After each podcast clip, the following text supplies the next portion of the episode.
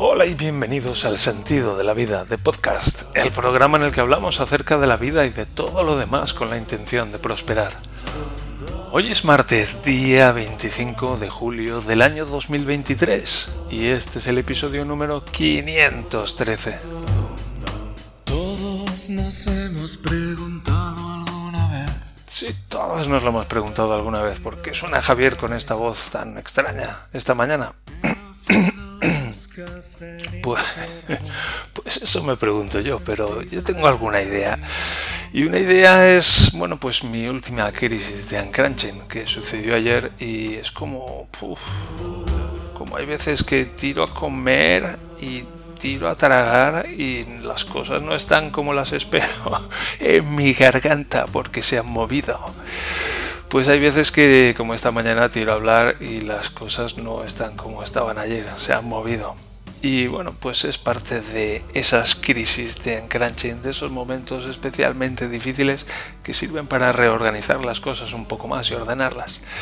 Esta es una de las cosas acerca de las que voy a hablar hoy, pero antes que eso, gracias por acompañarme un episodio más en este camino de prosperar. Hoy tenemos algunos temas interesantes, pero antes, si escuchas el podcast a diario, entonces sabes qué es lo que puedo hacer y sabes cómo te puedo ayudar. Por tanto, contacta conmigo, por favor, el sentido de la vida.net barra contacto. Y bien, terminamos la entradilla de hoy y os quiero hablar acerca de mi última crisis de uncrunching. Luego os hablaré acerca de cómo fue la visita del urólogo y lo que aprendí el viernes pasado y por último haremos un repaso a cómo está el campeonato de Fórmula 1 y qué últimos cambios ha habido últimamente, porque bueno, pues las cosas también se están moviendo en el campeonato de Fórmula 1, todo se mueve. Y vamos a hacer un repaso a lo que está sucediendo, de manera que el Siner pues pueda tener material con el que hablar con su padre. Bien. un abrazo desde aquí, Siner, por cierto. Última crisis de Uncrunching. ayer. Es como... Hmm, ¿Sabes? Está, esto que he hablado a veces acerca de, de cómo noto... O sea, en la espalda tenemos una estructura y hay una estructura que tiene como un fundamento o una esencia de esa estructura. Y esa esencia es una cruz. Esto puede sonar muy religioso, pero estoy, estoy hablando de, de, biología, estoy hablando de anatomía, estoy hablando de cosas muy palpables y sensibles.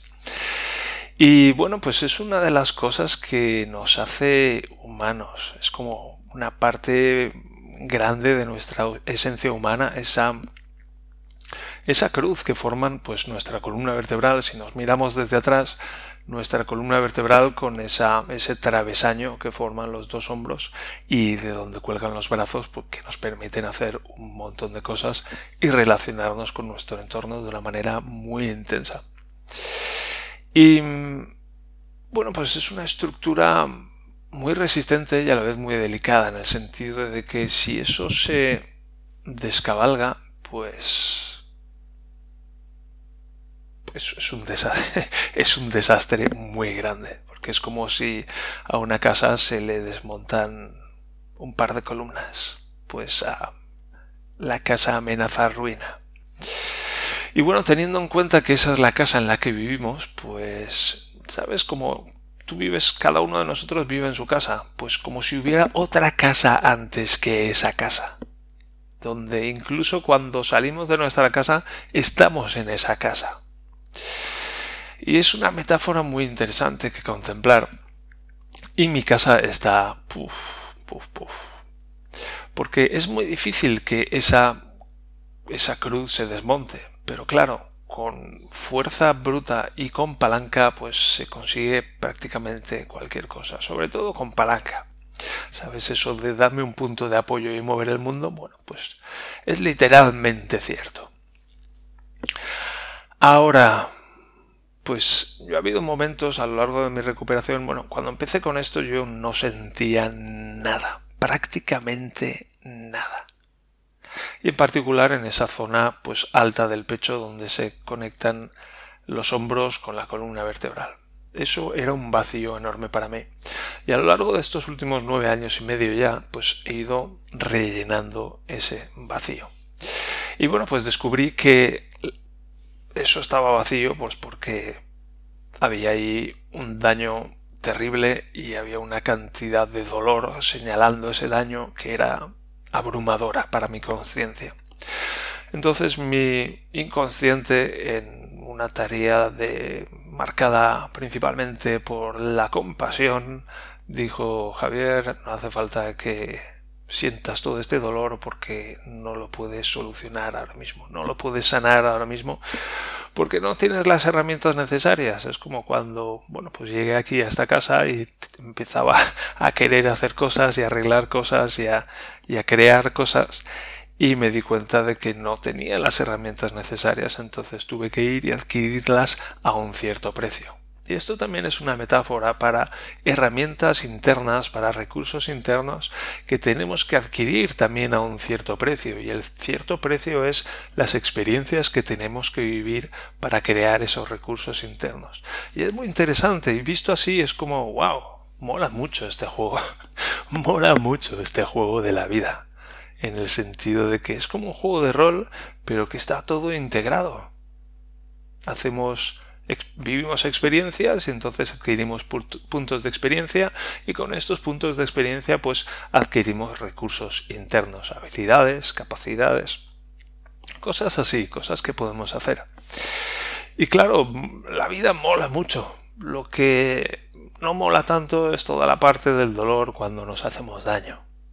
Es como, bueno, si nos gusta conducir muy rápido y eso mola mucho, pero un día nos pegamos un hostiazo y estamos tres meses en el hospital bañados en dolor. Y bueno, pues eso no mola tanto, pero es que una cosa mola por la otra, ¿sabes? Es como está todo relacionado. La vida no podría existir sin el dolor, como la vida no tendría sentido si no fuera limitada. Si viviéramos para siempre, la vida no tendría sentido, no tendría valor. Es esa limitación la que le da valor. Y hoy me estoy poniendo muy filosófico. Y... Bueno, pues esa parte alta del pecho he aprendido a ir sintiéndola.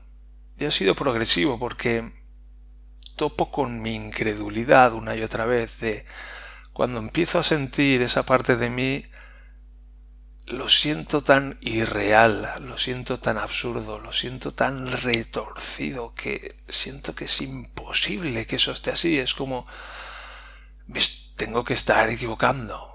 Mis percepciones tienen que estar equivocadas como cuando percibía que mis brazos salían de en lugar de salir de mis hombros, salían de mis sienes. Un error de percepción. Y desgraciadamente a medida que voy pudiendo sentir con más precisión y voy avanzando dentro de ese vacío que voy conquistando dentro de mí, dentro de esa oscuridad, pues voy poniendo luz y voy ganando terreno a ese mar, pues me voy dando cuenta de que sí, eso está así. Eso está así, de que la base de mi cuello está tan retorcida que mis hombros se van de viaje. mis hombros se van de viaje. Y esto es a un nivel psicológico, a un nivel mental, pero ese también es un nivel en el que vivo. Y eso significa que en cierto nivel unas partes de mí están de viaje por ahí. Y wow, cómo, las añoro. Cómo las añoro. Pero ahora mismo pues no las puedo tener de vuelta porque es demasiado doloroso. Es un dolor que no estoy dispuesto a asumir ahora.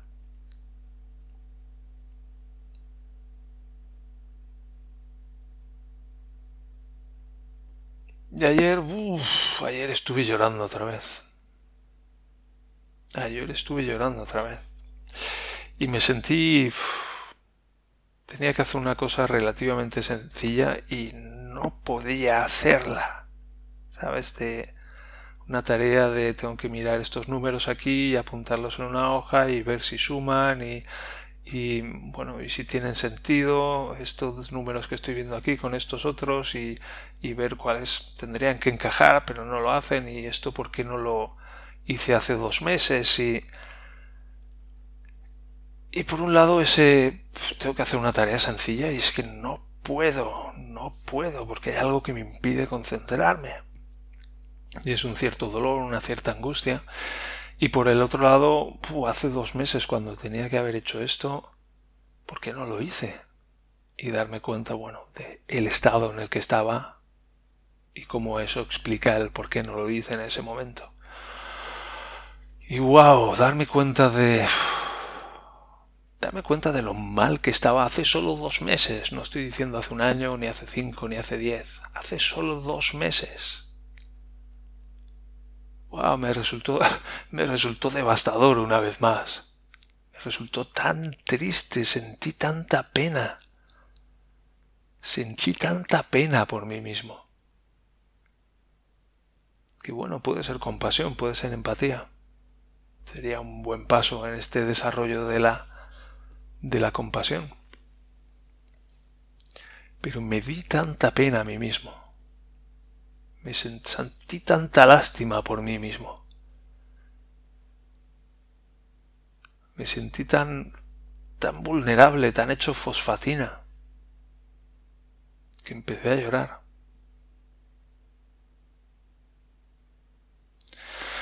Y bueno, pues uh, llorar alivia, llorar relaja, relaja los músculos de mi cara que están como puras piedras. Los músculos de mi mandíbula me hace más espacio en a medida que se va destorciendo ese retorcimiento en la base de mi cuello, pues tengo más espacio en, en mi pecho para respirar simplemente. Luego la tengo un hombro como que está, el hombro izquierdo está retorcido un poco en la dirección natural de la espalda, si eso tiene sentido, pero el otro está en dirección contraria y es, es como si cogieras la manga de la camisa o de la camiseta, lo que lleves, y la retorcieras alrededor del hombro, pero con tu propia, con tu propio cuerpo, con tus propios músculos, con tus propios ligamentos, como que tu propio cuerpo estuviera retorcido alrededor del, y esto lo hago para que lo entiendas, para que me puedas entender como si tu propio cuerpo estuviera retorcido alrededor de los huesos. Y cuando se destuerce un poco más, pues lo que queda es como un ardor, arde y, es un dolor entumecido horrible. Y bueno, pues ah, luego estoy un poco mejor, pero también estoy más consciente del estado en el que estoy. Es como, wow, wow, ¿y cuánto queda de esto todavía? ¿Cuánto tiempo llevo y cuánto tiempo queda de esta puta locura? Ya está. Ya, tengo que poner el episodio en explícito. ¿Cuánto queda de esta pura locura? En fin, este ha sido un poco el relato de la última crisis. Vamos a cambiar de tercio y vamos a, vamos a hablar de mi última visita al urólogo. Esto es un tema bastante, bastante íntimo, pero a la vez es divertido. Así que vamos a centrarnos en la diversión, aunque bueno, también está la intimidad ahí. Y tiene muchas dimensiones este, esta visita al urólogo, bueno, porque es algo que llevo, llevaba un par de años retrasándolo, porque tenía que ir a hacerme esa prueba, esa comprobación, esa revisión prostática. Ya sabes cómo se accede a la próstata. ¿Por dónde? No hay una, no tenemos una trampilla en la barriga para acceder a la próstata. No, se entera por la puerta de atrás. Y bueno, pues el hecho de que un desconocido, ya sabes, pues era como, aunque fuera un conocido, de hecho, si fuera un conocido, sería incluso peor ahora que lo, ahora que lo pienso. Pero bueno, el hecho de la misma maniobra en sí ya como muy y que además que tuviera que sumergirme en toda una experiencia que conduciera a eso, que condujera a eso, perdón. Pues, ah, pero ya digo, este año como estoy aprendiendo a, cuidarme más y a, y a darme lo que necesito para estar bien, pues dije, venga, me voy a atrever además en Alemania. pues ya es un país que habla en otro idioma y es otra, es una dificultad añadida, vamos. Pero reservé cita, lo había reservado con una mujer que pensaba, bueno, pues tal vez era más, ya digo, más sensible.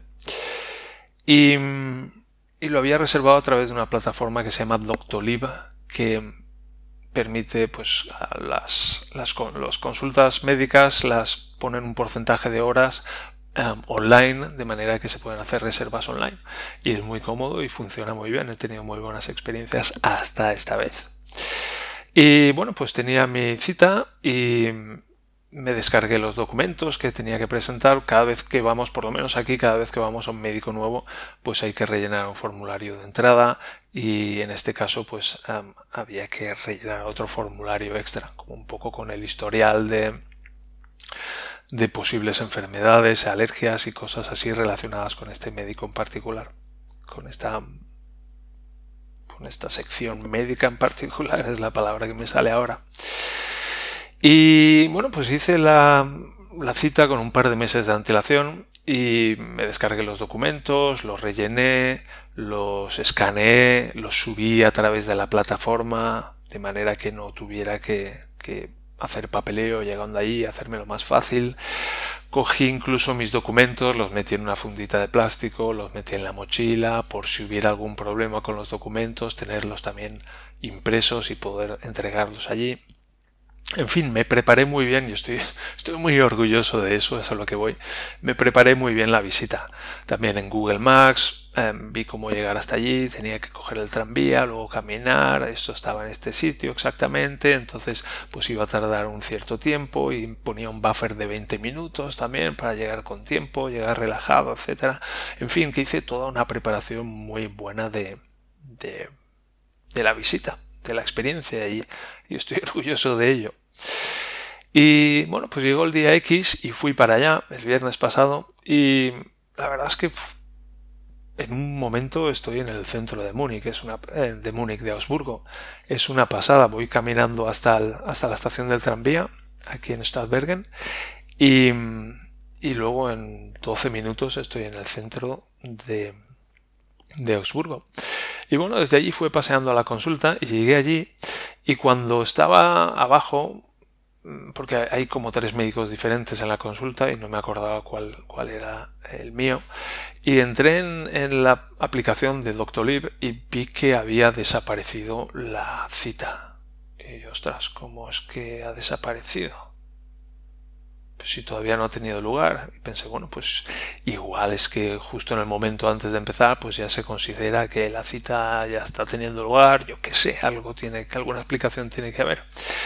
Y llegué allí y empecé a hablar con la mujer en el mostrador y le dije, bueno, tengo cita a las 11.40, mi nombre es Javier Malonda y me dijo, aquí tengo una cita a las 11.40, pero no es para Javier Malonda. Yo, ¿qué me dice? Si lo reservé hace dos meses. Pues no, y le dije, mire, ya acabo de entrar en la aplicación y, me ha desaparecido la cita, no sé qué pasa. Y la mujer empezó a desbordar, había mucha gente allí haciendo cola, mucho sarao de aquí para allá, etcétera, etcétera, y ya empecé con muy mal pie. Y luego, pues al final, bueno, me hicieron, también me preguntaron si quería hacer una, una investigación de estas de, preventiva del cáncer y de no sé qué otra cosa y dije bueno pues sí y me dijeron pero esto no lo cubre el seguro médico serán 62 euros y yo caray pero bueno no voy a escatimar para para cuidarme mi propia salud ahí van esos 62 euros y hacedme lo que me tengáis que hacer pero asegurémonos de que voy a estar muy sano y voy a vivir muchos años que ya las he pasado suficientemente putas ya que, ya que voy a poner el episodio en, explícito, pues me voy a dejar ir. Y total, al final tuve que hacer un análisis de harina también, de harina, no de orina. Por cierto, recordad que yo no lo hice, había unas instrucciones en la pared del cuarto de baño, pero no las vi porque la verdad es que estaba muy nervioso. estaba muy nervioso. Y yo con mi botoncito de aquí para allá, mucha gente, ostras, qué vergüenza. Y primero hay que dejar como la primera mitad de la meada hay que tirarla al váter y hay que meter en el botecito la segunda parte de la meada, que es la que tiene la sustancia. Y bueno, entre el análisis de orina, el tarrito de orina, que hay una puertecita en el cuarto de baño, afortunadamente, y me senté en la sala de espera. Y en la sala de espera vi que tenía como otra cita, y que mi cita anterior estaba como si ya hubiera tenido lugar. Y en mi nueva cita estaba con un médico, que era diferente a la mujer a la que había contratado, entre comillas, para esa cita, y ponía cita reservada para fulanito Menganez por Javier Malonda. Y yo, un momento. Y salía el teléfono de fulanito Fernández y salía el documento, salía el documento de entrada en la consulta de fulanito Fernández. Y abrí el documento y salió ahí toda la historia de fulanito Fernández relacionada con su urología. Digo esto porque, bueno, pues se hace mucho hincapié en esto de la protección de datos y tal, pero ahí teníamos un, un leak impresionante. Y bueno, me sorprendió mucho, me sorprendió mucho. Hasta ahora había tenido muy buenas experiencias con esta plataforma de Doctolib. Esta, plata, esta, en esta ocasión fue un auténtico desastre. Yo no sé si fue un error de la plataforma o si fue un error en la gestión de la consulta que anularon mi cita anterior y me hicieron otra y se cruzaron ahí, pero madre mía, qué desastre. Bueno, el caso es que estuve como tres cuartos de hora esperando en la consulta a que me hicieran hueco porque claro, yo no tenía cita después de haber pedido cita dos meses antes y haberme preparado exhaustivamente para la ocasión. Pero mira, las cosas vienen como vienen, así que intenté aplacar mi ira con bastante poco éxito, con bastante poco éxito. Y bueno, tres cuartos de hora después vino una chica por mí y me llevó a la consulta del médico. El médico me saludó y me dijo que me sentara y se fue y pasaron como 15 minutos más yo allí sentado en la consulta. Y bueno, es por eso que nos llaman pacientes y que nos dan mucho tiempo para reflexionar acerca de lo que hemos hecho con nosotros para llegar a esa situación y habiendo enfermado por el camino. Para mí esas, eso es clave en la relación, en la experiencia de en la experiencia de la salud y la enfermedad y los médicos, esos momentos, todo lo que tenemos que esperar, eso no es fortuito. Porque ser impaciente enferma. Ser impaciente nos hace estar enfermos. Es una, es una de las claves. Entonces, si queremos vivir sanos y saludables, es clave ser pacientes. Tener paciencia. Porque si no, nos enseñarán a tenerla.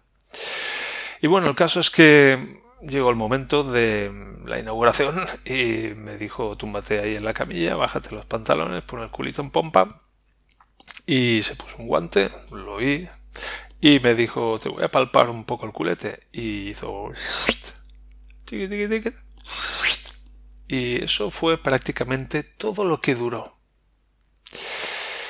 Y me puse en pie, un poco un poco todavía como confuso, me sentía muy raro. Y me puse en pie y me subí los calzoncillos, me subí los pantalones, me abrochaba el cinturón y le dije, llevo dos años postergando esto para esto. ¿Sabes? ha sido como llevo dos años angustiado con esta historia y ha durado diez segundos, ni me ha hecho daño, ni nada. Como qué ridículo. Y me pregunté en cuántos, en cuántos ámbitos de mi vida estoy postergando cosas que van a durar 10 segundos y que ni siquiera me van a hacer daño ni nada. ¿Cuántas cosas más como esta hay en mi vida? ¿Por qué? ¿Por qué me las voy a comer? Y fue muy, ya digo, una experiencia muy, muy interesante. Salí de casa, lo cual también es edificante. Estuve paseando por el centro de Osburgo, muy bonito. Y Hacía un día muy bueno, sol, y la verdad es que me lo pasé muy bien. Me lo pasé muy bien paseando con el tranvía de aquí para allá. Estuve hablando con algunas personas a propósito de se abren las puertas del tranvía. no se abren, ¿qué pasa aquí? ¿No vamos a bajar? ¿Esta no es la parada acaso? En fin, ese tipo de cosas. O esta es la calle tal. En fin. Y bueno, pues me doy cuenta de que vamos ya por el minuto 25 y queda el tema de la Fórmula 1, pero lo vamos a dejar otro día para mantener este podcast relativamente breve. Así que me voy a ir despidiendo. Espero que hayáis podido aprender acerca de esta visita al urólogo y alguna cosilla más acerca de mi última crisis en el uncrunching y de cómo podéis aplicar estas cosas para estar mejor, para prosperar, que es de lo que se trata aquí. En fin, recordad que estamos aprendiendo a prosperar y estamos aprendiendo a apreciarnos, a valorarnos y a respetarnos y en definitiva a amarnos más. También recuerda que tenemos un canal de Telegram y que puedes encontrar los datos en las notas del programa puedes contactar conmigo a través del sentido de la vida.net barra contacto, que tengo sesiones donde podemos hablar acerca de tus temas y darte las gracias por acompañarme en este camino de prosperar y decirte que nos encontramos en el siguiente episodio del sentido de la vida de podcast. Hasta entonces, adiós.